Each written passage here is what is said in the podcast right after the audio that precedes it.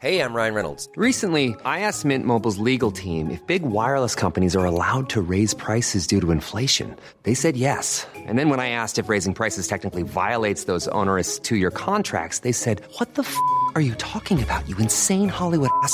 So to recap, we're cutting the price of Mint Unlimited from $30 a month to just $15 a month. Give it a try at mintmobile.com slash switch. $45 upfront for three months plus taxes and fees. Promo rate for new customers for limited time. Unlimited more than 40 gigabytes per month. Slows. Full terms at mintmobile.com. Bonjour à tous, je suis ravie de vous retrouver. C'est News, il est 14h. Alors, avant notre débat de la belle équipe, le journal Nelly Denac. Bonjour Nelly. Cinq individus à l'origine d'une émeute dans le centre de rétention administrative d'Andaï, condamnés à de la prison ferme. Les épisodes de violence intervenus euh, en début de semaine n'ont pas fait de blessés, mais la situation est qualifiée d'explosive euh, par les policiers dans un centre qui est rempli à 100%. Regardez ce reportage de Jérôme Rampenou avec Antoine Estève. D'Andaï se trouve dans une rue calme, à deux pas de la frontière espagnole. Depuis le mois d'avril, les riverains évoquent des tensions et un voisinage de plus en plus bruyant derrière ces grands murs. Tout le temps des bagarres, tout le temps, je crois qu'ils prennent des trucs, ils n'arrêtent pas de taper surtout le soir. Lundi dernier, les policiers sont intervenus pour contenir une mutinerie très violente. Ils dénoncent une situation explosive dans le centre. Ben là, ils cherchaient à s'évader puisqu'ils ont tenté euh, d'enfoncer une issue de secours et c'est le professionnalisme et le sang-froid de nos collègues qui a permis d'éviter une évasion massive de ce centre. Le CRA est un lieu de vie et retenus peuvent rester 60 jours dans ce lieu et nous demandons qu'il y ait des services extérieurs plus présents afin d'apaiser toutes ces tensions. Pour les associations d'aide aux migrants, les bagarres sont liées aux conditions indignes dans lesquelles ces étrangers sont enfermés. Ils ont tout un parcours migratoire derrière eux qui est vraiment pas simple. En moyenne, ça fait 3 ou 4 ans qu'ils sont sur les routes, qu'ils sont partis de chez eux. C'est la moyenne.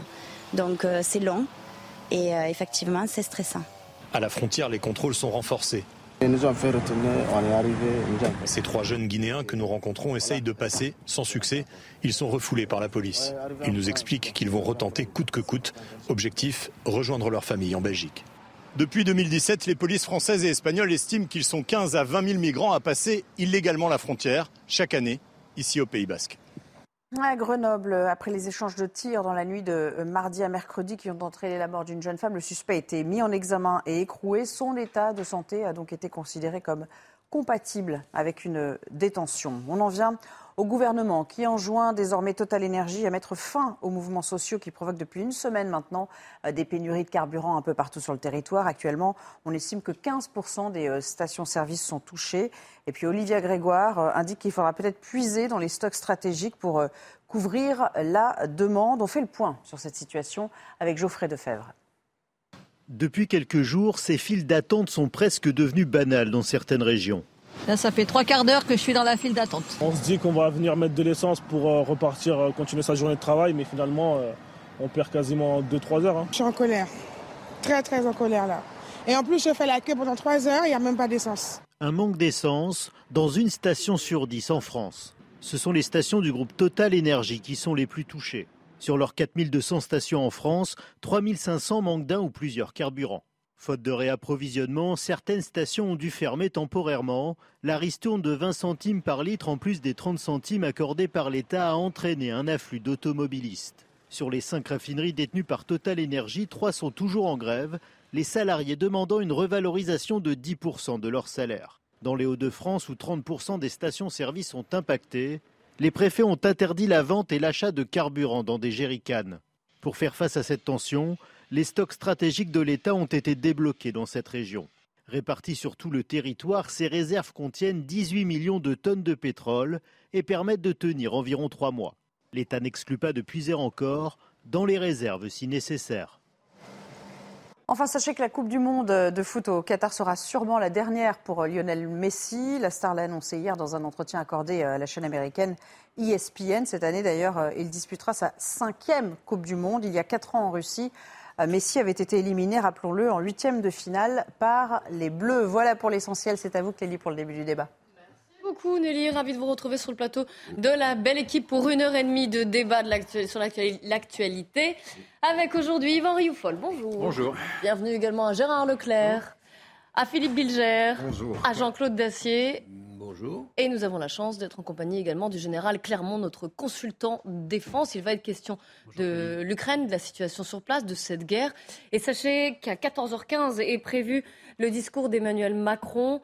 Quelle réponse de l'Europe face à la crise énergétique? Comment les pays de l'Union européenne peuvent-ils s'unir pour faire face à cette crise? Il en sera question.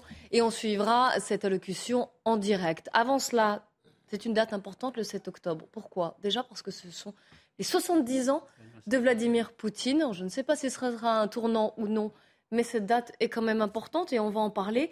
Et ensuite parce que le prix Nobel de la paix a été décerné aujourd'hui et il, euh, a récompensé le militant bélarusse emprisonné Ales Bielatsky, l'ONG russe Mémorial, ainsi que le Centre ukrainien pour les libertés civiles. Forcément, le prix Nobel de la paix ne pouvait pas ignorer ce qui se passe euh, en Ukraine. C'est symbolique. Est-ce que ça peut avoir un poids et une influence sur, le, sur cette guerre et sur la suite?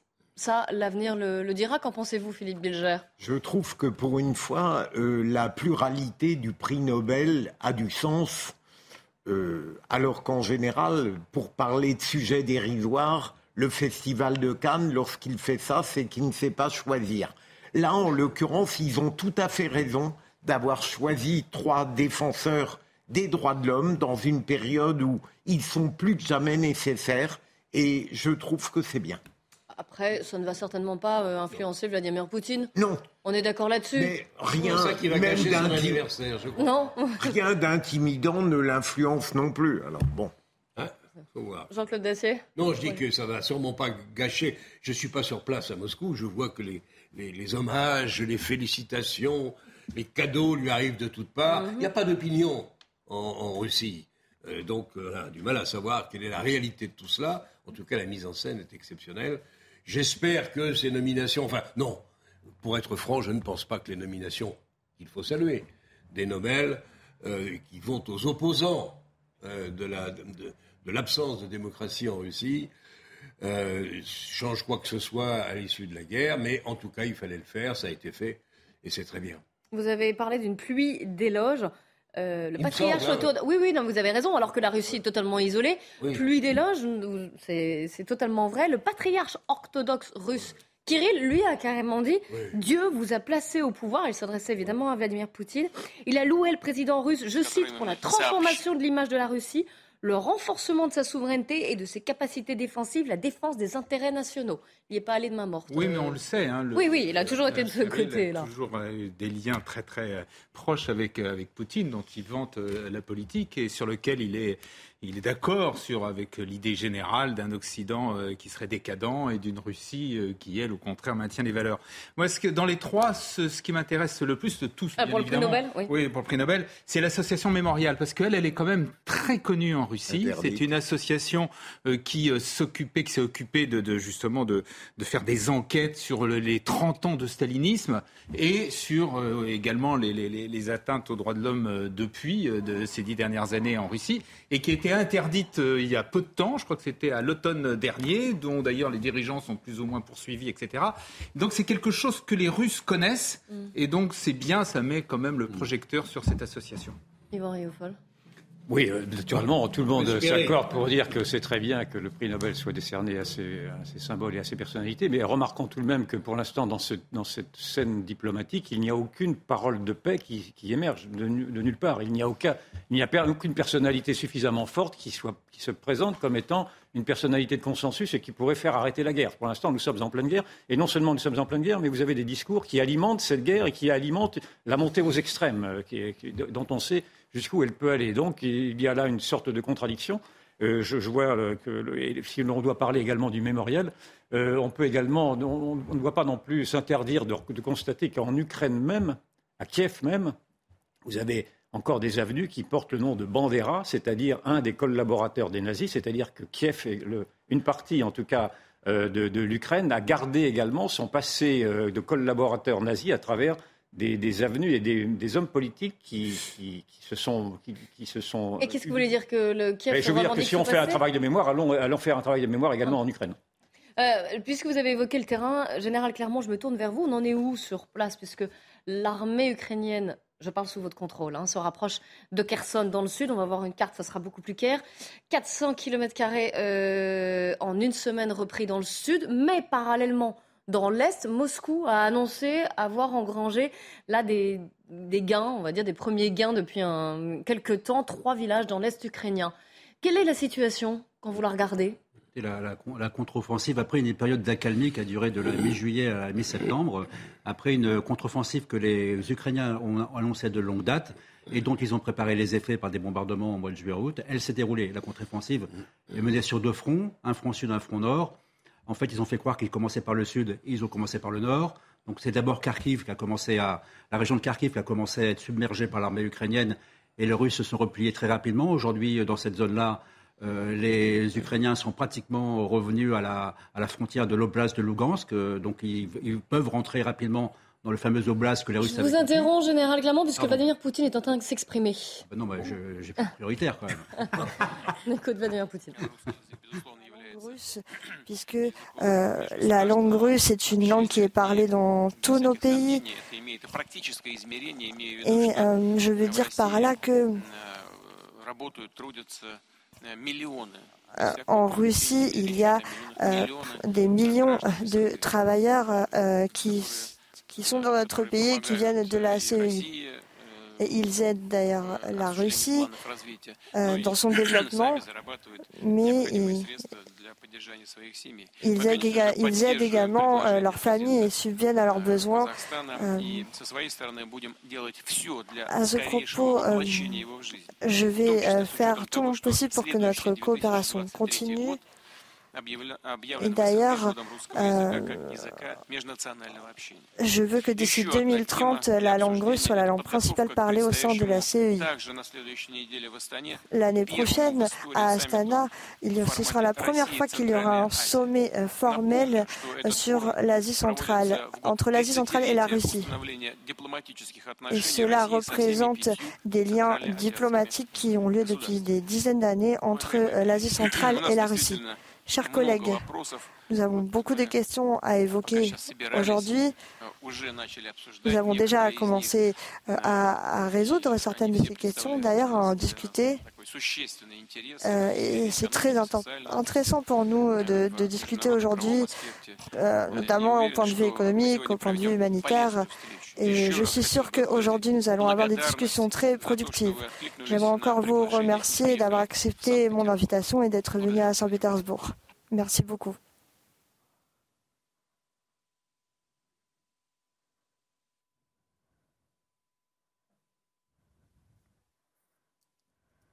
S'exprimait et qui euh, prouve, c'est ce qu'on a cru comprendre, qui essaye de prouver en tout cas qu'il n'est pas isolé, qu'il y a un bloc d'Asie centrale qui se forme autour de lui, comme il y a à l'inverse chez les Occidentaux aussi, on en reparlera, euh, un, autre bloc qui se dessine. Je ne sais pas si j'ai raison de parler d'ailleurs en termes de bloc, puisque ça fait référence à la, guerre froide, mais quand même, il y a des, il y a des voilà, des, pays, des choses qui se mettent en place et qui s'affrontent. Il faut bien que l'on comprenne que nous assistons quand même à un bouleversement de l'ordre mondial. Il y a un nouvel ordre mondial qui s'est établi, notamment à Samarkand avec le, sommet de Shanghai il y a maintenant trois semaines, où l'on a vu qu'il y a eu ce pacte qui a été scellé, qui, était, qui existait déjà, mais enfin qui a été scellé euh, encore davantage entre le, la Chine, enfin la Russie, la Chine, l'Inde, l'Iran, une partie des pays africains et surtout la, quasi-totalité des, pays dits parias. Et quand vous écoutez euh, le discours de Poutine, enfin son, dernier discours d'il y a quelques jours, il se présentait lui-même comme étant le porte-parole non seulement des peuples colonisés, il parle un peu comme un révolutionnaire, mais des peuples parias.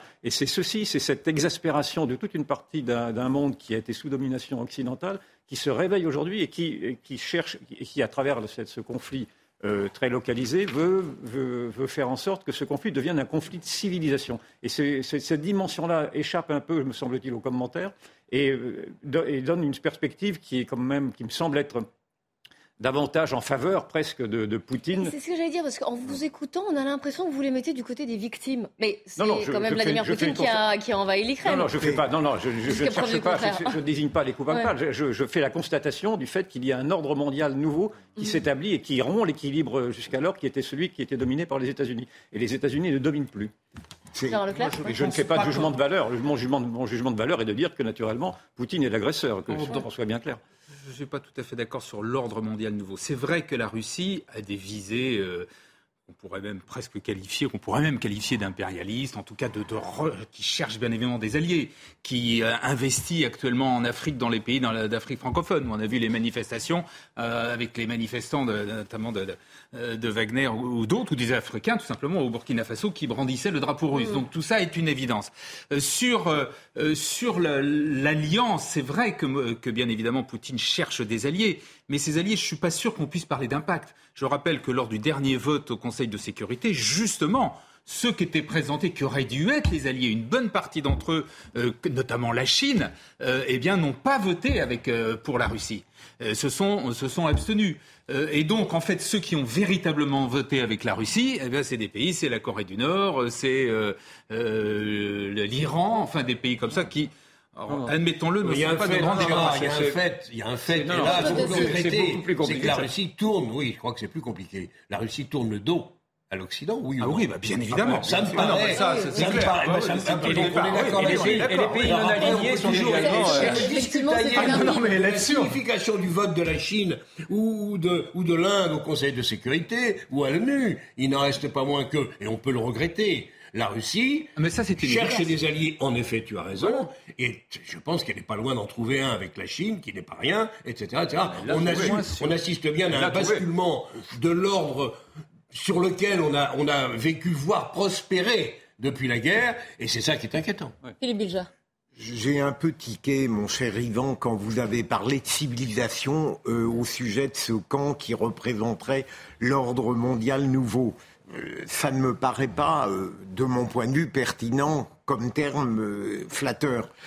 Pour rejoindre Gérard, il faut bien voir que dans le camp que vous évoquez, il y a deux grandes puissances, l'Inde et la Chine, qui paradoxalement représentent pour des gens comme nous, qui soutenons absolument la cause des adversaires de Poutine, un espoir, parce que je crois que ce sont les seuls, peut-être, de nature à convaincre un jour Poutine qu'il doit rebrousser chemin et au moins accepter le principe d'une négociation. Oui, mais je suis d'accord avec vous. Ce sont et la Chine et l'Inde, pour l'instant, ont des discours d'apaisement vis-à-vis, en tout cas, essaient, de, faire en sorte de calmer Poutine. Mais vous ne pouvez pas dénier à ces, à ces gens-là, même s'ils sont détestables, qu'ils représentent une civilisation. C'est peut-être une civilisation qui n'est pas la nôtre, mais enfin, c'est une civilisation. Ce ne sont pas des sous-hommes. En tout cas, toute cette, euh, cette, logique qui se met en place et ce nouveau monde, ordre mondial, euh, découle de ce qui se passe sur le terrain, sur cette guerre qui finalement est beaucoup moins euh, rapide que ce qu'on avait pu dire euh, en février, qui traîne et qui n'est pas à, l'avantage des, Russes, comme vous nous le disiez, et je vous ai interrompu. C'est pas l'avantage des Russes sur les deux fronts, le front du Nord et le front du Sud, que ce soit à Kharkiv, qui menace des villes qui avaient été prises au mois de juillet dans l'oblast de Lugansk, que ce soit Kherson, dans lequel les Russes ont reculé très très vite. Alors c'est un repli. Ce serait une belle prise, hein, Kherson, pour les Ukrainiens. Oui, c'est hein. peut-être un repli aussi Kherson pour se regrouper pour la défense de Kherson, qui est quand même un symbole très fort dans la dans, la conquête territoriale réalisée par les Russes euh, dans les premiers mois de cette guerre. Donc aujourd'hui, c'est une des raisons pour lesquelles on va parler tout à l'heure de l'intervention de, euh, Joe Biden sur euh, l'apocalypse. Hein. pourquoi il brandit l'arme nucléaire On peut l'aborder.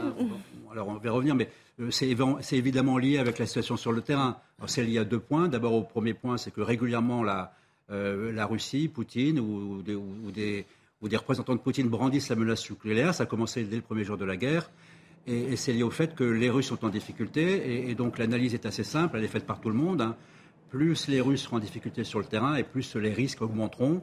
Et, d'ailleurs, euh, quand ils sont en difficulté, ils, continuent à brandir la menace nucléaire pour essayer de, euh, de, rétablir le rapport de force. Donc on est dans cette situation euh, extrêmement difficile. Je pense que la comparaison que fait le président Biden qui rappelle que depuis... je, vais un peu contextualiser. Euh, il a dit que voilà, le président Biden qui... Alors, on le sait, et vous l'avez rappelé, hein, le président Vladimir Poutine qui a à plusieurs reprises brandi cette menace nucléaire, encore récemment.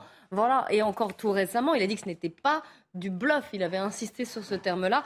Et pour la première fois, Joe Biden, le président américain, a mis en garde contre un risque d'apocalypse oui, d'apocalypse nucléaire face à cette. Euh, voilà, pour la première fois depuis la, guerre froide, en raison donc de ces, de ces menaces. Vous voyez ici, nous n'avons pas été confrontés à la perspective d'une apocalypse depuis Kennedy et la crise des missiles cubains. C'était en 1960. Il faut voir dans quelles conditions il a fait cette déclaration. Hein. C'était pas, il ne lisait pas un papier écrit par ses services. Il était dans un appartement, il cherchait de l'argent et des fonds pour les candidats du mid-term, et ça ne veut pas dire pour autant qu'il faille minimiser les, déclarations de Biden, mais enfin, on a quand même, on sait quand même qu'il a parfois quelques, quelques faiblesses de discours et de langage. Il y a quand même huit jours, il y a huit jours, il cherchait, il réclamait une jeune démocrate qui était morte il y a trois semaines. Donc c'est quand même, encore une fois, ce n'était pas un papier écrit par ses services qu'il a lu officiellement dans des, dans des circonstances officielles. Et pour vous, c'est une erreur qu'il ait dit ça? C'est trop fort? Je ne dis pas que c'est une erreur. Je dis qu'il faut relativiser, à mes yeux, j'ai sûrement tort, mais à mes yeux, il faut relativiser euh, la, la, portée de ce type de déclaration. Moi, je maintiens que la dissuasion reste ce qu'elle est, c'est-à-dire que M.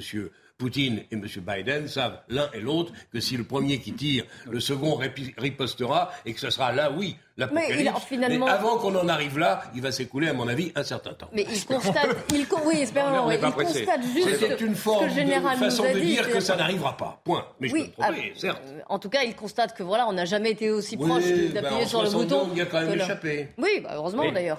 On va y échapper encore. Ses conseillers, je rejoins Jean-Claude, lui ont dit d'ailleurs de ben rectifier sa ben déclaration. Il n'empêche, il n'empêche que euh, il n'est pas complètement euh, débile.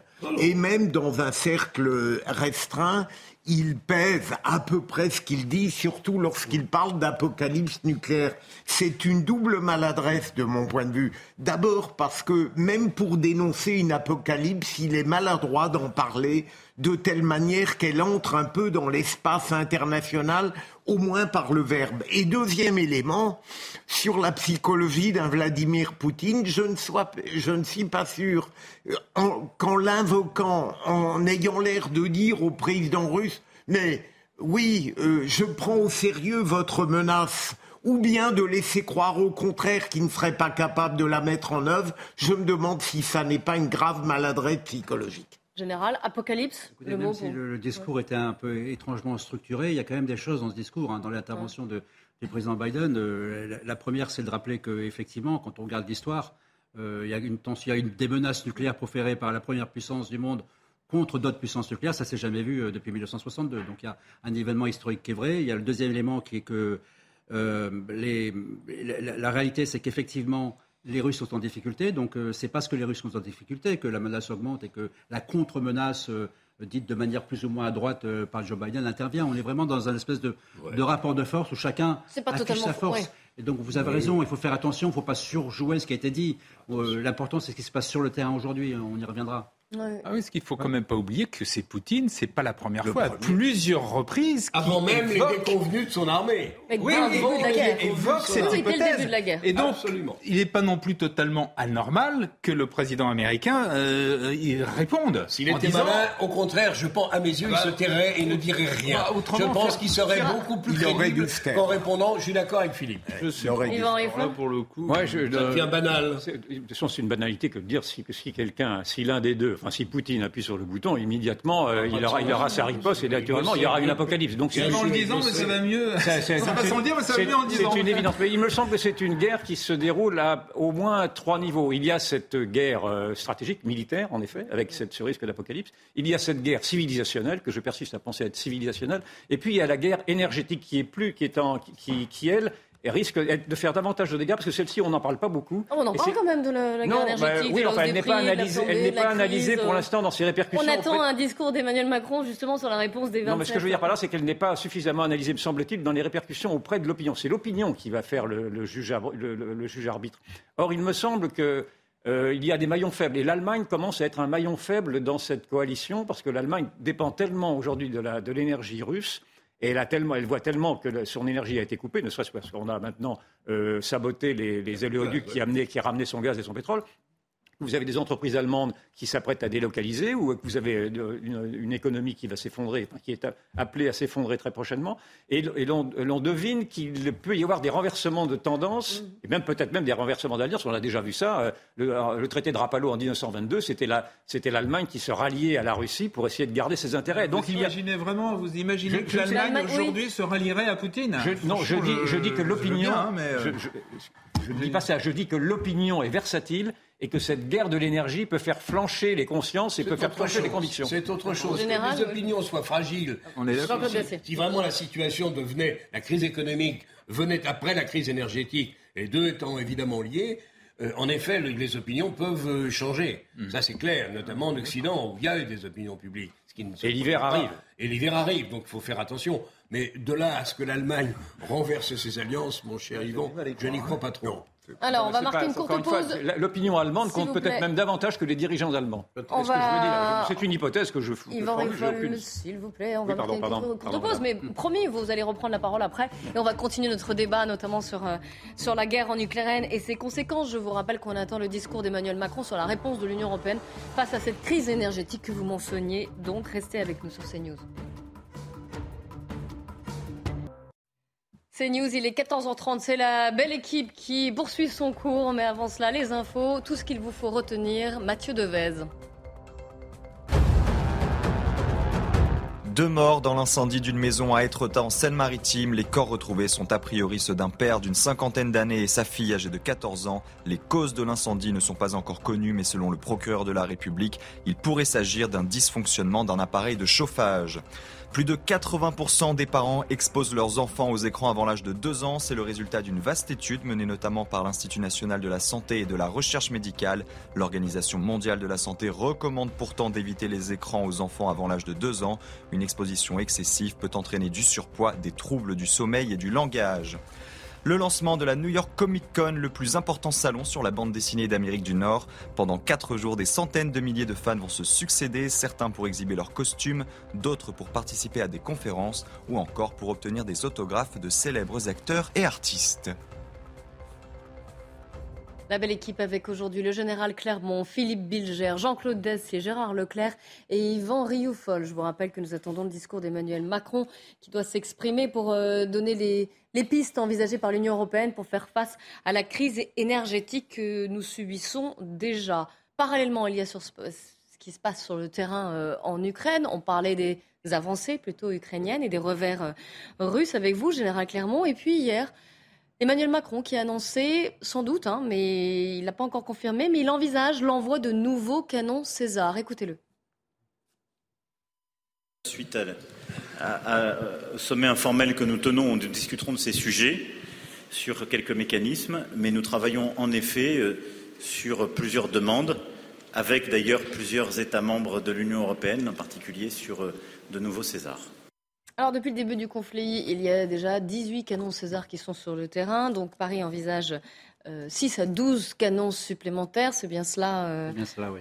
général. Est-ce que est-ce que c'est en mesure Est-ce que c'est vraiment des, armes qui sont très utiles pour les, euh, pour les Ukrainiens? Ah, les, armes occidentales, la, grande quantité d'armes. Mais spécifiquement ces canons César. Oui, ces canons César.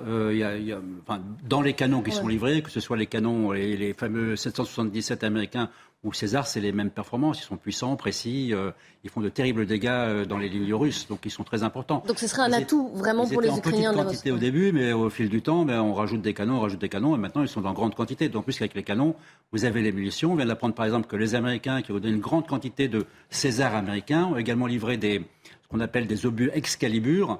Ce sont des obus très puissants qui sont guidés par euh, satellite et qui ont une, une très grande précision. L'armée française n'a pas encore ça et les Russes n'ont pas ça. Donc oui, oui, l'artillerie euh, occidentale joue un rôle déterminant. Elle joue en particulier un rôle déterminant dans la préparation de la, de la contre-offensive en, frappant les dépôts logistiques euh, russes euh, qui les paralysent aujourd'hui. C'est une question que je pose au général. Dans le fond, est-ce qu'il n'y a pas un risque, malgré tout, à ce que la, France, enfin l'armée française, se, départissent de, de, tous ces, de tous ces, toutes ces munitions. Alors, je n'arrive pas à m'exprimer bien.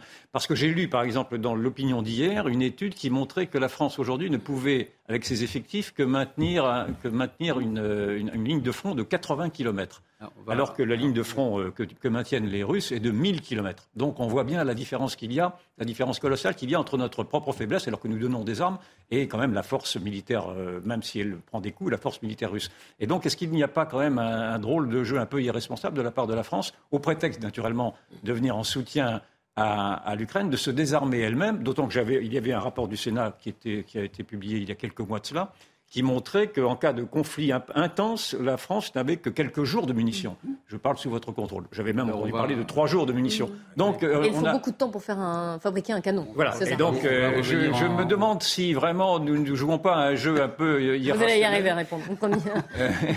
en nous, en nous ah désarmant à ce point. Ils sont forts.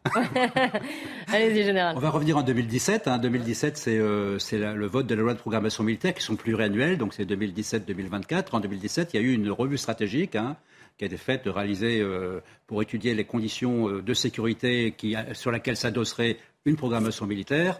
Et en 2017, on ne parlait pas de haute intensité. Hein, c'est-à-dire qu'on est parti sur une programmation militaire qui ne prévoyait pas une guerre de intensité. On n'est pas prêt à faire une guerre comme ça parce qu'on n'a pas investi pour faire une guerre comme ça. Donc c'est mécanique, si vous voulez. C'est pas, c'est, la, la, faute à ceux qui ont décidé qu'il y, aurait, y aurait plus de guerre de haute intensité possible euh, dans les années qui viennent. Donc aujourd'hui, effectivement, euh, l'armée française n'étant pas dimensionnée pour une guerre de haute intensité, il est normal qu'elle ait du mal à tenir un conflit de longue durée avec beaucoup de munitions. Mais je pense que la prise de conscience euh, est, en cours. Euh, ce discours commence à être entendu. il va y avoir une nouvelle loi de programmation militaire. Ce qu'on peut redouter malgré tout, c'est que la nouvelle loi de programmation militaire, en réalité, ne remet pas en, pas en cause le plan budgétaire de la précédente. Donc en réalité, cette fois-ci, la guerre de haute intensité, est à nos portes. Et en réalité, le budget n'augmentera pas par rapport à ce qui était prévu en 2017. Il va augmenter objectivement parce qu'il avait été prévu qu'il augmente de 3 milliards. Mais il n'augmentera pas plus alors que la situation internationale s'est dégradée. Voilà peut-être une difficulté. Et puis le deuxième élément, pour répondre, à, si vous voulez, à Yvan Riffol, c'est que l'affaire des Césars, euh, clairement, ce ne sont pas des Césars qui sont prélevés sur le, le matériel de l'armée française, qui n'en a plus que 58. C'est la raison pour laquelle il y a cette discussion un peu étrange entre le président Macron et des pays européens, parce qu'en réalité, ce sont des Césars qui avaient été commandés il y a déjà longtemps par des pays comme le Danemark ou la République tchèque, qui sont donc en cours de fabrication. Donc On ne va pas leur livrer. non, non, je pense que c'était une discussion entre le, président Macron, qui est le, qui est le représentant de l'État français, qui est le patron de Nexter, qui est une entreprise 100% euh, publique, et, les clients pour savoir comment on fait. Euh, il faut l'accord des, des Danois, l'accord de Nexter, l'accord de la France. À ce moment-là, on donnera en fait, ce n'est pas nous qui l'ont donné. Ce sont les Danois, voire les Tchèques, qui donneront des Césars euh, aux Ukrainiens prélevés sur les commandes qu'ils l'auront plus mm. tard. Est-ce qu'il n'y a pas aussi un risque, et cette question a été déjà soulevée à plusieurs reprises, mais plus le temps passe, plus elle est, euh, elle est prégnante. Est-ce qu'il n'y a pas un risque aussi qu'à force de voir ces livraisons d'armes augmenter, se multiplier, notamment en intensité, et, euh, Vladimir Poutine considère que c'est une, que c'est une sorte d'entrée en guerre?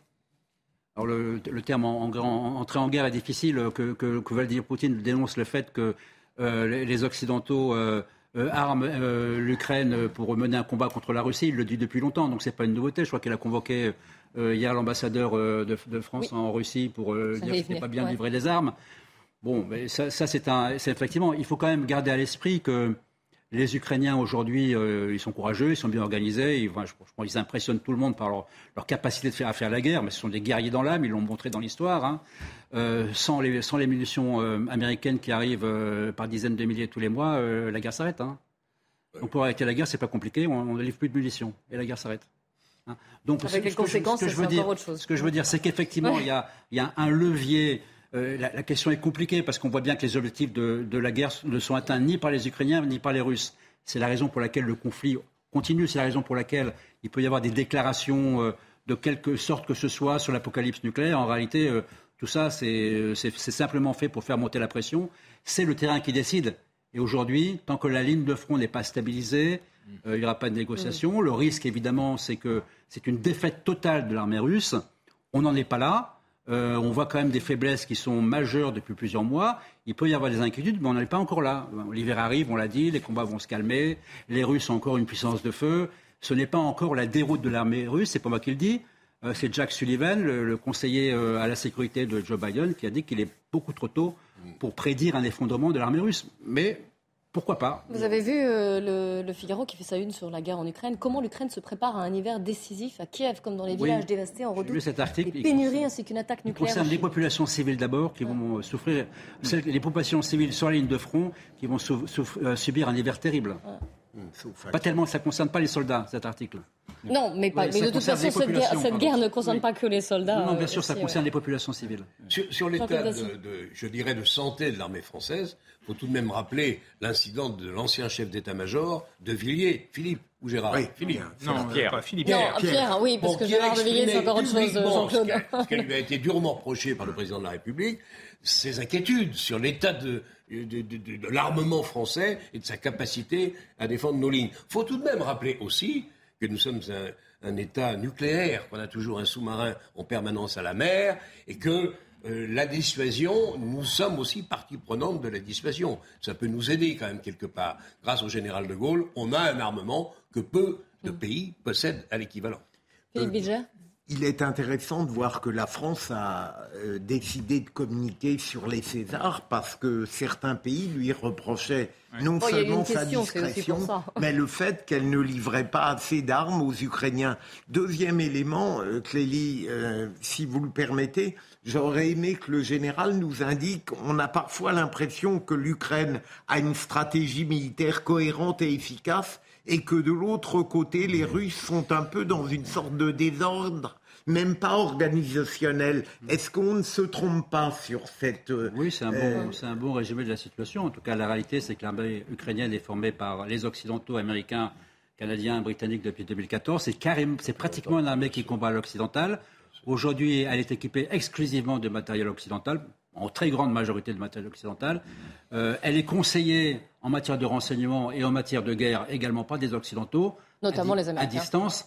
Donc en fait, on a, et elle, est pat- pratique- elle est particulièrement rustique et motivée.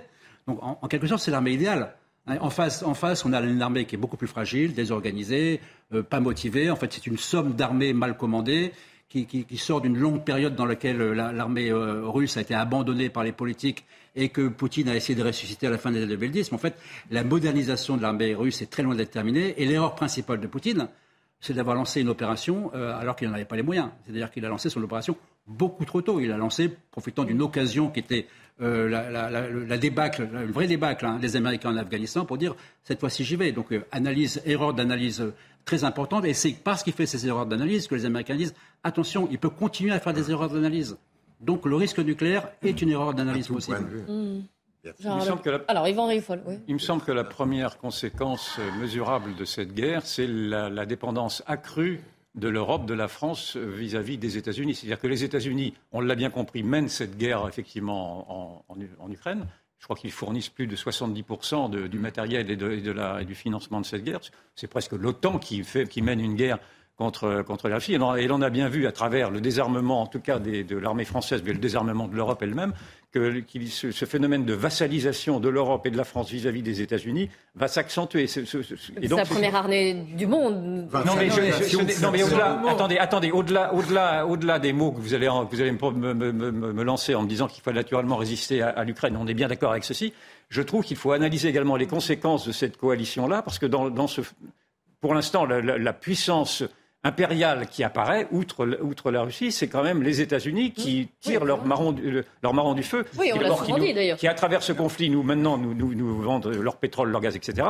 Et qui, de plus en plus, nous font comprendre que sans eux, euh, nous ne sommes, nous ne sommes, nous ne sommes rien. Or, euh, on- nous avons, nous avons quand même des, des quelques, quelques Il y a l'OTAN on objectifs partie. d'indépendance. Je rappelle qu'on C'est fait ce que partie j'allais de l'OTAN. Je fais- Le- non, mais la sécurité qu'on veut bien analyser Alors, le fait que nous allons devenir dépendants ou indépendants. Moi, je trouve que le problème de souveraineté qui sont au cœur des débats publics aujourd'hui, ce sont des problèmes de souveraineté qui sont balayés par ce conflit-là. Non, mais la, la- la sécurité en Europe occidentale, elle est justement organisée par l'OTAN, l'organisation des traités de, C'est l'Atlantique Nord. Bien sûr. Donc c'est l'OTAN, c'est normal. l'OTAN- parlait d'une défense de l'Europe. Et l'OTAN, la première. c'est on, c'est on- on y vient après. Mais c'est donc l'OTAN, c'est tout à fait normal que ce soit l'OTAN. Et, et à l'intérieur de l'OTAN, bien évidemment, les Américains ont une position dominante. Ça, jusqu'à là, Mais personne ne peut dire Yvan, l'inverse. même au Mali, on a eu besoin Voilà. des renseignements, notamment Voilà. satellites, des Alors, Américains. Quant à l'Europe de la défense, vous savez très bien que c'est un débat qui est vieux, qui remonte aux années 50. L'Europe de la défense, elle n'existe quasiment pas, ou très très peu. On est en train actuellement de, de commencer à y repenser, etc. Mais pour l'instant, et d'ailleurs la preuve, c'est qu'à la suite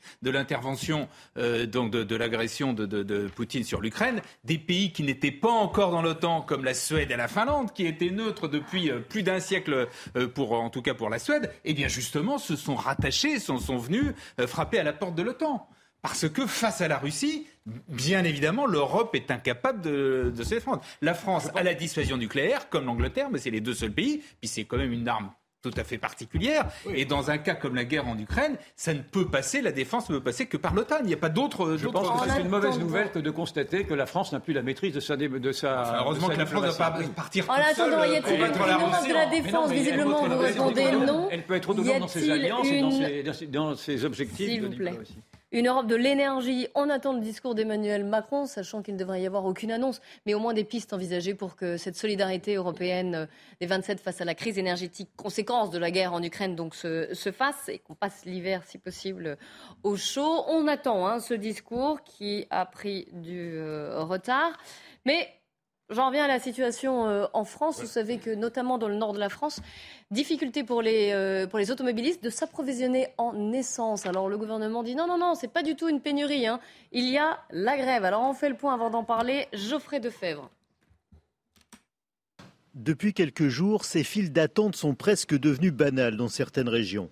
Là, ça fait trois quarts d'heure que je suis dans la file d'attente. On se dit qu'on va venir mettre de l'essence pour euh, repartir, continuer sa journée de travail, mais finalement on perd quasiment 2-3 heures. Hein. Je suis en colère. Très, très en colère là. Et en plus, je fais la queue pendant 3 heures, il n'y a même pas d'essence. Un manque d'essence dans une station sur 10 en France. Ce sont les stations du groupe Total Énergie qui sont les plus touchées. Sur leurs 4200 stations en France, 3500 manquent d'un ou plusieurs carburants.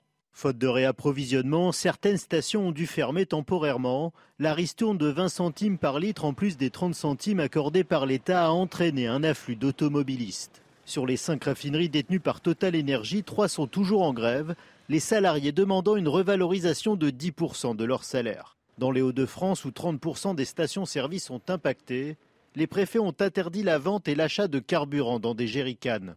Pour faire face à cette tension, les stocks stratégiques de l'État ont été débloqués dans cette région.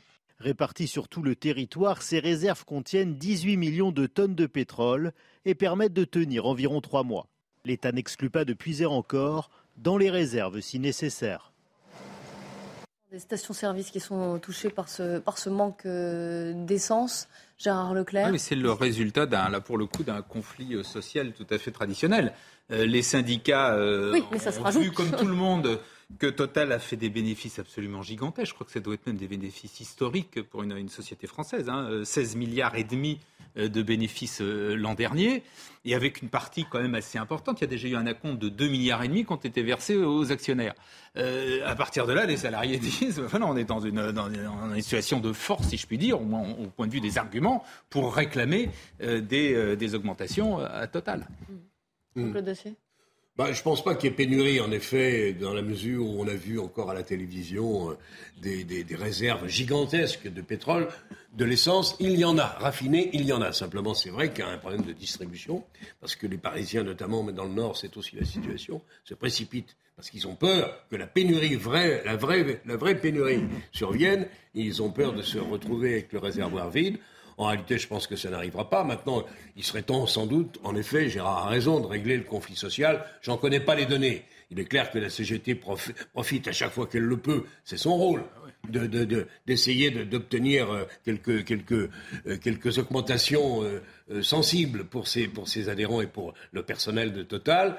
Total qui a déjà quand même donné pas mal d'argent, je ne sais pas ce que ça a représenté, j'ai oublié en diminuant. 20 centimes de Il y a 20, centimes de ristourne jusqu'à la fin de l'année.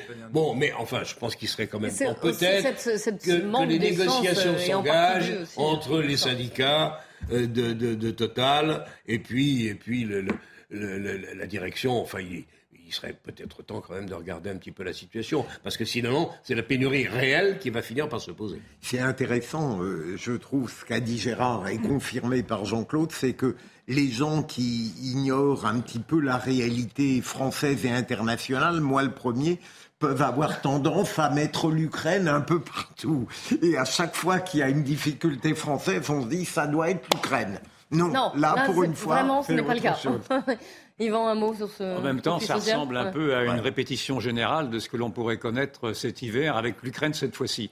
Euh, N'oublions pas que si ce sont les, surtout les stations totales qui sont prises d'assaut, parce que précisément elles font cette ristourne de 20 centimes, et cela revient quand même à mettre, en mettre, en, mettre en perspective toute cette paupérisation d'une partie de la société et de ces, de ces gens qui sont prêts à faire des heures de queue pour économiser, ah euh, je ne sais pas euh, combien ça fait. Il y a ça, mais il y a aussi, la, il y a aussi que le réservoir se vide. Oui, oui, donc, ah oui, j'entends bien, mais là, la, la pénurie, la pénurie est celle de, de, de, ceux qui sont de la classe moyenne qui cherchent à faire des économies, même de quelques, de, de quelques, de quelques euros, parce qu'ils sont à quelques euros près. Cela donne quand même une, une, une mesure de la paupérisation de la société. Euh, pour le reste, effectivement, ça n'a rien à voir avec l'Ukraine pour l'instant, mais euh, le, le, encore une fois, ce conflit, va, de mon point de vue, va devenir de plus en plus un conflit énergétique et les forces en puissance vont s'exercer auprès de l'opinion qui va, qui va être obligée de, de oui, je vous rappelle qu'on attend toujours le, les discours d'Emmanuel Macron. Hein, je rejoins ce que, ce que disait Yvan tout à l'heure. C'est vrai, c'est d'ailleurs ce que joue en grande partie euh, Poutine, c'est-à-dire les opinions publiques mm. occidentales. Mm. Au fur et à mesure, on va rentrer dans l'hiver et il va y avoir un certain nombre de, de, de restrictions, voire de pénuries. Et donc, euh, effectivement, autant je ne crois pas une seule seconde que l'Allemagne puisse changer de camp et passer du côté de Poutine, ni aucun autre pays européen, autant il va y avoir effectivement cette pression sur les gouvernements par les opinions publiques. La politique, vous avez vu les tweets de, de Jean-Luc Mélenchon qui ont fait bondir une partie de la gauche, hein, je dis bien une partie de la gauche. Hein. Vous savez qu'il y a une marche prévue le 16 octobre, justement, contre, euh, marche contre Emmanuel Macron, sa politique, contre la, vie chère aussi. Euh, deux tweets, il y en a eu un premier, le 5 et 6 octobre 1789, référence à la Révolution. Les femmes marchent sur Versailles contre la vie chère, dit Jean-Luc Mélenchon. Elle ramène le roi, la reine et le dauphin de force à Paris sous contrôle populaire.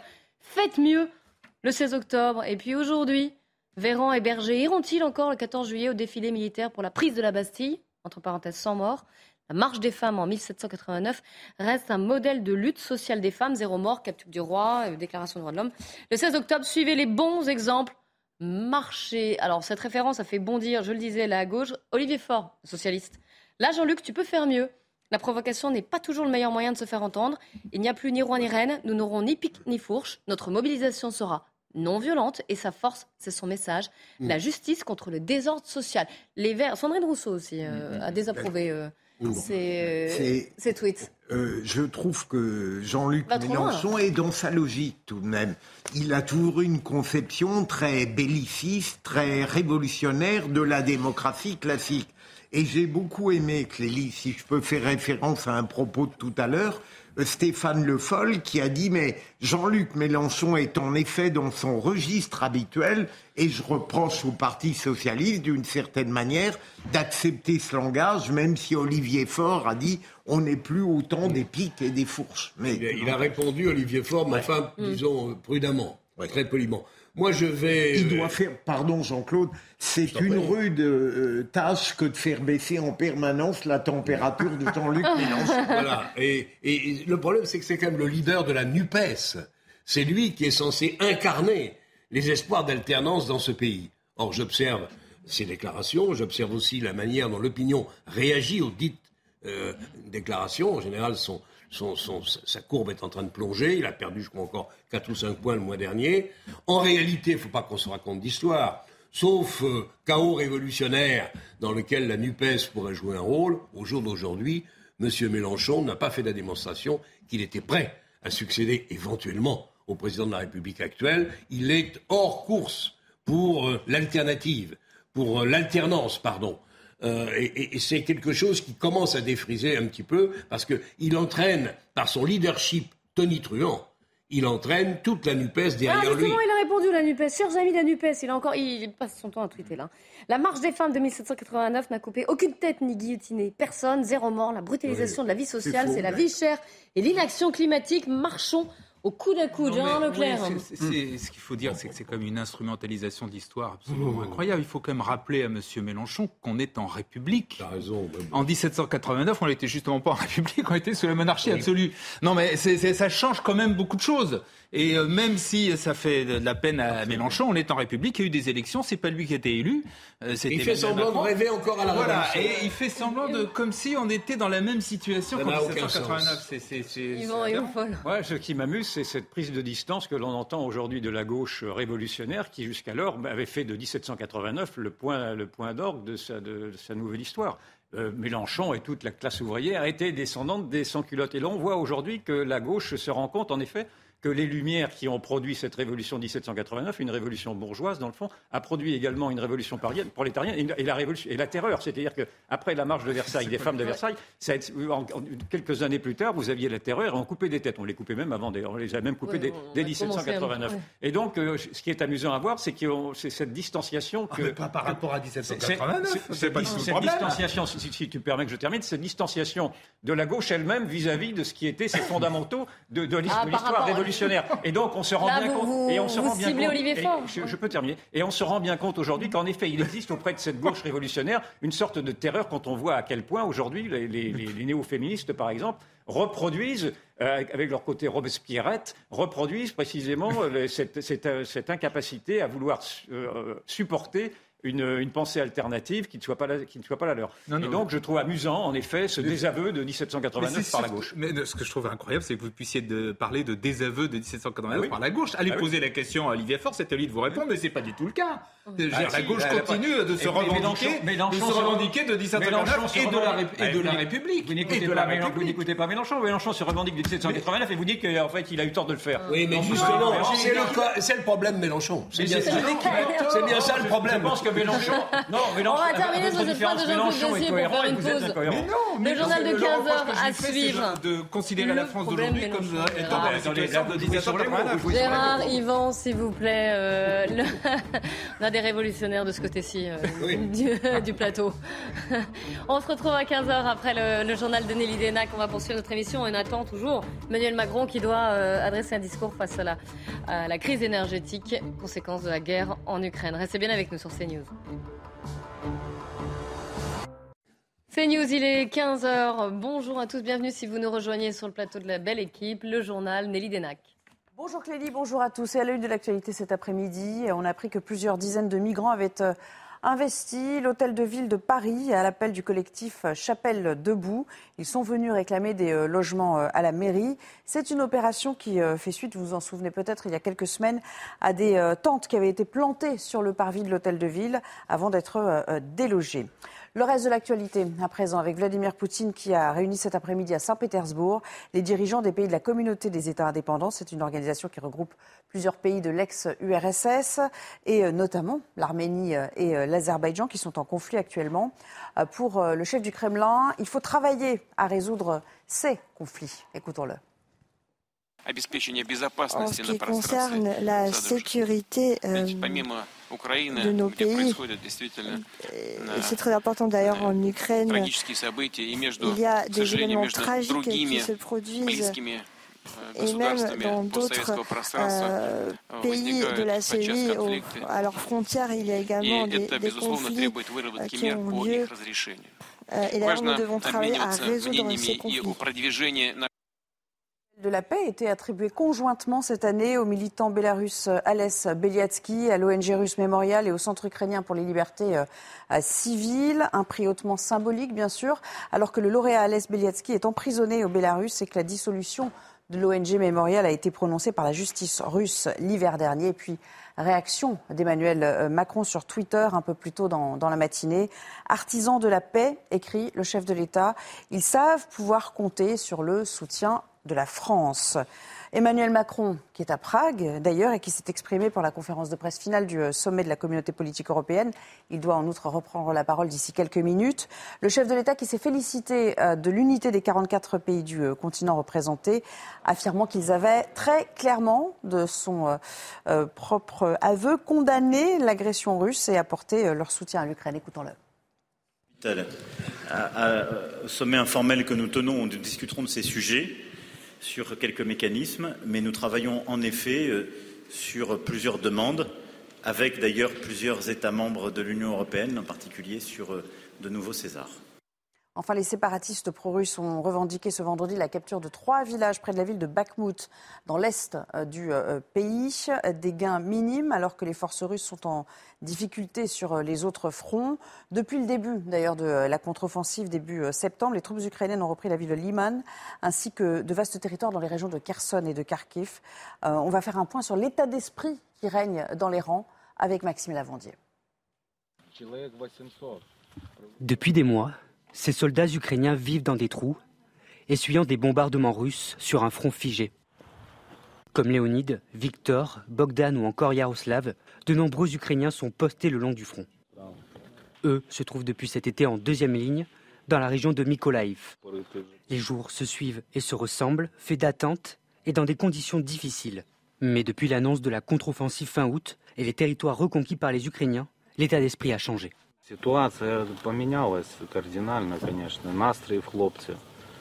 La situation, l'humeur des garçons, tout a changé. Elle est bien meilleure. Il y a de la lumière au bout du tunnel. Ils sont galvanisés par les victoires. Des victoires rapides et puissantes, motivées par un devoir patriotique. L'esprit doit être combatif. Je pense que nous sommes motivés. Nous sommes motivés car nous sommes sur notre propre terre. Mardi, Volodymyr Zelensky a annoncé que huit localités avaient été reprises dans la région de Kherson. 24 heures plus tard, trois nouveaux villages ont été libérés, soit plus de 400 km depuis le mois d'octobre. Voilà pour l'essentiel. On se retrouve euh, à 15h30 avec sans doute, donc je vous le disais, cette prise de parole euh, d'Emmanuel Macron depuis Prague. Oui, on l'attend, Nelly. Hein. Elle, a, beaucoup de retard, cette conférence de presse. De retour sur le plateau de la belle équipe avec euh, Gérard Leclerc, avec Yvan Rioufol, avec Philippe Bilger et avec Jean-Claude Dacier. Dans l'actualité, ce sondage, une majorité de Français estiment que le niveau d'assistanat est trop élevé en France. Un sondage ELAB pour les échos. Et c'est Florian Tardif qui vous le décrypte avant d'en débattre ici en plateau.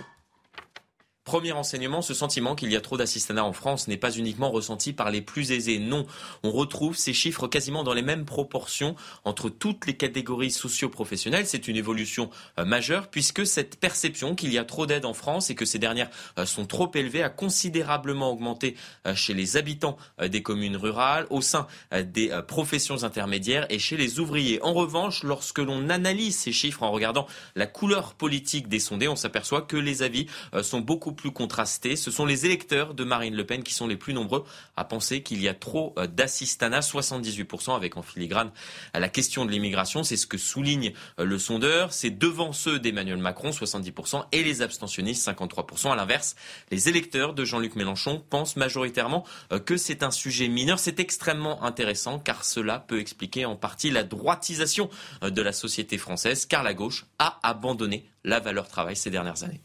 Philippe Bilger, euh, ce sondage donc qui est intéressant parce qu'il prouve quand même que, et Florian vient de, le décrypter, que, que ces chiffres sont en augmentation et qu'ils touchent toutes les catégories. Alors évidemment, on retrouve ce clivage droite-gauche qui n'est pas étonnant, mais quand même, comment vous, vous l'interprétez? D'une part, on est toujours contre l'assistanat euh, d'autrui. Et d'autre part, euh, même si tous les assistés ne sont pas des gens qui euh, par principe ou par idéologie, refusent de travailler, ce sondage révèle tout de même que les Français en majorité sont attachés à des valeurs traditionnelles. Le travail, la volonté d'en trouver, d'en retrouver, une forme de, de presque d'humiliation à l'idée d'être assisté par un État qui, en définitive, ne fait pas tout ce qu'il doit faire pour procurer du travail à tout le monde qui est intéressant, c'est que ce débat a même eu lieu au sein de la gauche. On avait Fabien Roussel qui disait il faut remettre le, travail au cœur de notre euh, projet. Yvan Rioufol. Il y a une absurdité pour l'instant dans cette, euh, dans cette politique sociale, à voir qu'il y a à peu près 400 000 emplois vacants, mm. c'est-à-dire que nous, sommes, nous connaissons un chômage de masse et vous avez 400 à 500 000 emplois qui ne trouvent pas de preneurs, précisément parce que les gens ne sont pas intéressés à y répondre au prétexte qu'ils ont suffisamment, avec les peu d'aides sociales qu'ils reçoivent, ils ont suffisamment, en tout cas, ils ne gagneraient pas euh, en plus de, quoi, de, quoi les faire changer d'avis et de, se remettre dans le monde du travail. Donc il y a naturellement quelque chose d'absurde euh, là-dedans. Et moi, je me suis félicité d'avoir entendu effectivement M. Roussel, au nom du Parti communiste, reprendre un discours qui est en fond un discours assez libéral et qui, ne correspond pas en effet au logiciel de la social-démocratie euh, en tout cas extrémiste, qui est celle euh, du Parti communiste, qui était de dire que le travail était une aliénation. Non, le travail est une libération et il faut naturellement le réhabiliter. Il faut faire en sorte que cette absurdité de vouloir absolument mépriser une partie de la population en pensant qu'elle n'est même pas digne de travailler en lui donnant simplement une aumône, il faut cesser, me semble-t-il, cette, euh, vision de la société qui, met, en place une sorte de marginalité de, de, gens improductifs, de gens qui ne sont plus valorisés ni par leur travail ni par l'image qu'ils donnent d'eux-mêmes.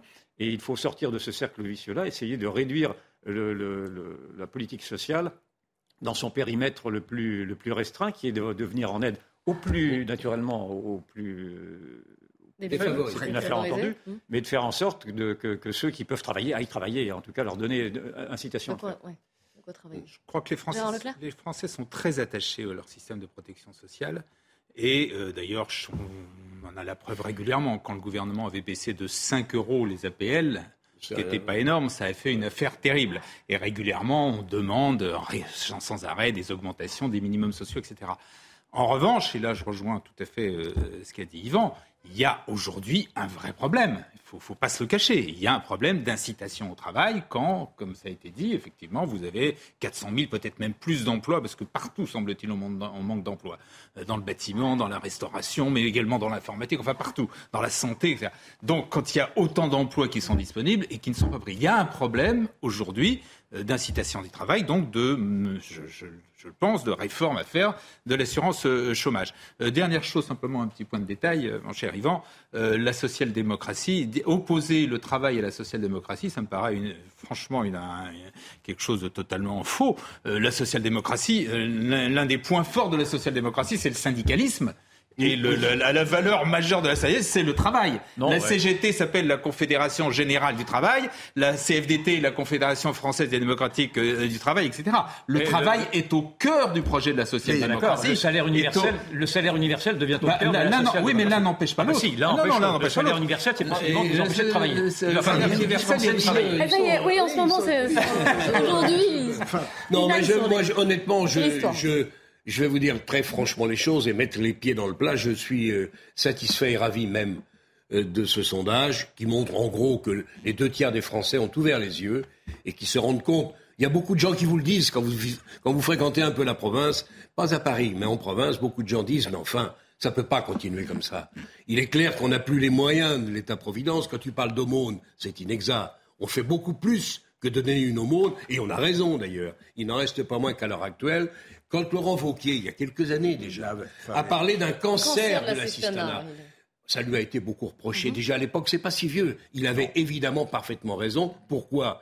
Parce que le cancer de l'assistanat qui permet à des gens de ne pas travailler. Il y en a même qui se sont organisés pour ne pas travailler, un peu au noir, un peu en douce, et puis les assistanats sous toutes les formes. Parce qu'il y a beaucoup de primes. On est loin de l'aumône. On est le pays le plus généreux du monde pour aider la population qui ne travaille pas. Pourquoi pas?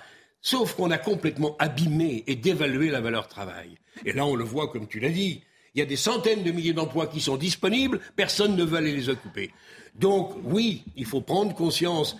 Il ne s'agit pas de supprimer l'État-providence. Il faut quand même l'adapter à nos moyens et réinciter les Français à travailler et travailler un peu plus que dans le passé parce que c'est en créant de la richesse, c'est en créant de la richesse que l'on pourra mieux la partager.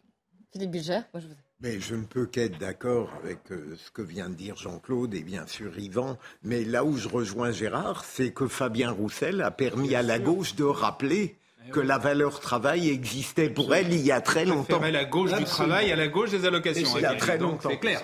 On a fait le nucléaire dans ce pays grâce à la, CGT, à la CGT. Il faut quand même avoir un peu de, de, mémoire. la, CGT, le Parti communiste, a toujours défendu le travail. Ils n'ont pas été les seuls d'ailleurs. Là, on a un peu oublié en route. il faut y revenir vite. Je voudrais terminer cette émission sur ce reportage qui a été tourné par Antoine Estève et Jérôme Rampenou. Euh, des émeutes qui ont eu lieu dans un centre de rétention administrative au Pays Basque. C'était en début, en début de semaine. Les policiers dénoncent une situation explosive. Regardez. Le centre de rétention d'Andaï se trouve dans une rue calme, à deux pas de la frontière espagnole. Depuis le mois d'avril, les riverains évoquent des tensions et un voisinage de plus en plus bruyant derrière ces grands murs. Tout le temps des bagarres, tout le temps, je crois qu'ils prennent des trucs, ils n'arrêtent pas de taper surtout le soir. Lundi dernier, les policiers sont intervenus pour contenir une mutinerie très violente. Ils dénoncent une situation explosive dans le centre. Bah là, ils cherchaient à s'évader puisqu'ils ont tenté euh, d'enfoncer une issue de secours et c'est le professionnalisme et le sang-froid de nos collègues qui a permis d'éviter une évasion massive de ce centre. Le CRA est un lieu de vie et retenus peuvent rester 60 jours dans ce lieu et nous demandons qu'il y ait des services extérieurs plus présents afin d'apaiser toutes ces tensions. Pour les associations d'aide aux migrants, les bagarres sont liées aux conditions indignes dans lesquelles ces étrangers sont enfermés. Ils ont tout un parcours migratoire derrière eux qui est vraiment pas simple. En moyenne, ça fait 3 ou 4 ans qu'ils sont sur les routes, qu'ils sont partis de chez eux. C'est la moyenne. Donc euh, c'est long et euh, effectivement, c'est stressant. À la frontière, les contrôles sont renforcés. Ces trois jeunes Guinéens que nous rencontrons essayent de passer, sans succès. Ils sont refoulés par la police. Ils nous expliquent qu'ils vont retenter coûte que coûte. Objectif, rejoindre leur famille en Belgique. Depuis 2017, les polices françaises et espagnoles estiment qu'ils sont 15 à 20 000 migrants à passer illégalement la frontière chaque année, ici au Pays Basque. Oui, Gérard Leclerc. Oui, c'est un reportage remarquable et vous, le ah disiez, il est. ça, c'est l'œil du journaliste et de l'ancien directeur de rédaction que vous avez été. Euh, mais au-delà de ça, sur cette situation, sur ce qui se passe, qui semble insoluble aussi. C'est tout le problème de, de, l'immigration clandestine. Euh, là, il y a des chiffres qui ont été rappelés qui sont intéressants. À la frontière, euh, il y a une pression qui est très forte à la frontière espagnole. L'an dernier, il y a eu 13 000 personnes c'est-à-dire deux fois plus que l'année précédente de la personnes refoulées. Même de 15 000 personnes. Voilà, non, mais déjà refoulés, c'était 13 000. Et puis ensuite, il y a tous ceux, ça c'est ceux qui sont refoulés, mais il y a bien évidemment ceux qui passent par, par les montagnes. Euh, là, par définition, on n'a pas de chiffres, puisque, mais on estime là aussi qu'ils sont très très nombreux. Et vous avez donc à Andaille ce centre de rétention où sont, où sont mis des gens qui ont été pris, qui sont donc en situation irrégulière en France, que l'on met ici en attendant euh, de pouvoir en principe les expulser. Le problème, c'est qu'il y en a eu 200 qui sont passés l'an dernier par le seul centre d'Andaille et que sur ces 200, il n'y en a que 50 qui ont été, un peu plus de 50, qui ont été effectivement expulsés, tout simplement parce que c'est là où il y a un, souci, il y a un vrai problème. Les pays d'origine, bien sûr, ne, souvent ne, donnent pas les, les, les, euh, les passeports, les, euh, je ne sais plus quel est le terme, enfin pour qu'ils puissent rentrer, visas, voilà, euh, pour qu'ils puissent rentrer chez eux. Et donc, et donc ils sont, trop, ils sont bien sûr trop nombreux dans, dans ce centre, ils sont, ça se passe mal, etc. Et à l'arrivée, d'ailleurs, il y en a un certain nombre qui finissent par ressortir. sans que la question n'ait été réglée. Donc on a là, on concentré tout le problème de l'immigration clandestine, la pression et la difficulté de les traiter actuellement. Euh, situation explosive, dit la police. Euh, il y a d'autres lieux en France sans faire dans le catastrophisme où la situation est explosive. Mais je constate que ah, pour ces gens qui ont voulu s'évader et qui ont gravement endommagé le centre de rétention, des procédures rapides ont pu être mises en œuvre et ça devrait exister. Pour ah oui, vous vous dites comme quoi quand on veut, on pourrait le faire. Absolument, j'en suis persuadé. Enfin, ils ont été mis en prison, hein, donc oui, ils ont été condamnés. C'est une situation, voilà. Oui, non, ils ont été condamnés et donc euh, immédiatement euh, Il faut bien rappeler tout de même une évidence, c'est que la France n'est pas totalement une passoire. Elle est une passoire, bien entendu, mais il y a quand même des règles qui font qu'on peut arrêter des clandestins et qu'on peut même les mettre en rétention. Donc ce fait existe maintenant. Je ne connais pas bien le, sujet ni, les attendus de ce sujet, de, ces causes, mais ce qui semble a, priori évident, c'est que la lourdeur des procédures font qu'en effet, euh, ces gens-là attendent peut-être trop longtemps dans des conditions déplorables. Il est bien possible que ce soit cela aussi. Je ne veux pas du tout m'apitoyer sur leur, sur leur sort. Ce sont des clandestins, ce sont des illégaux, mais peut-être pourrait-on accélérer les procédures d'expulsion plutôt que de les faire se, durer des mois et des mois, voire parfois pour que ça ne débouche rien. Jean-Claude, en, quelques secondes. Je, connais pas, je ne sais pas ce qui se passe au, cœur de ce centre, mais manifestement, ce qui manque à ce pays, c'est une politique claire, mais si possible efficace euh, dans le domaine de l'immigration. Nous n'avons pas une réelle politique d'immigration qui puisse être connue et diffusée dans les pays qui nous envoient des migrants. Donc il faut que, il faut, il faut que l'on durcisse les conditions dans lesquelles on peut accueillir les migrants. Il faut évidemment que ce soit beaucoup plus rapide que ça ne l'est. Ça pose encore une fois des problèmes d'une lourdeur de l'administration qui, dans ce domaine-là, doit être considérablement allégée pour la rendre plus efficace et plus rapide. C'est pas normal, en effet, qu'on laisse pendant des mois des migrants et qui sont déjà dans des situations pénibles, dans des conditions qui sont ce qu'elles sont. Moi, je ne les connais pas à l'intérieur du centre d'Andaï, j'en dirai pas davantage. Mais enfin, il est temps que le, au plus haut niveau de l'État, on définisse ce que ce qu'est la politique de l'immigration en France. Merci beaucoup. À vous quatre, euh, à l'instant, on clôt cette émission. Volodymyr Zelensky demande à l'Union européenne plus de pression sur le secteur énergétique russe.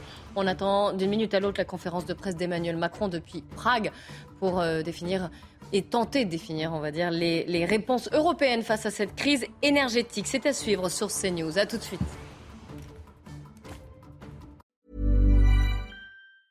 Planning for your next trip? Elevate your travel style with Quince. Quince has all the jet setting essentials you'll want for your next getaway, like European linen, premium luggage options, buttery soft Italian leather bags, and so much more. And is all priced at 50 to 80% less than similar brands. Plus, Quince only works with factories that use safe and ethical manufacturing practices. Pack your bags with high-quality essentials you'll be wearing for vacations to come with Quince. Go to quince.com/pack for free shipping and 365-day returns.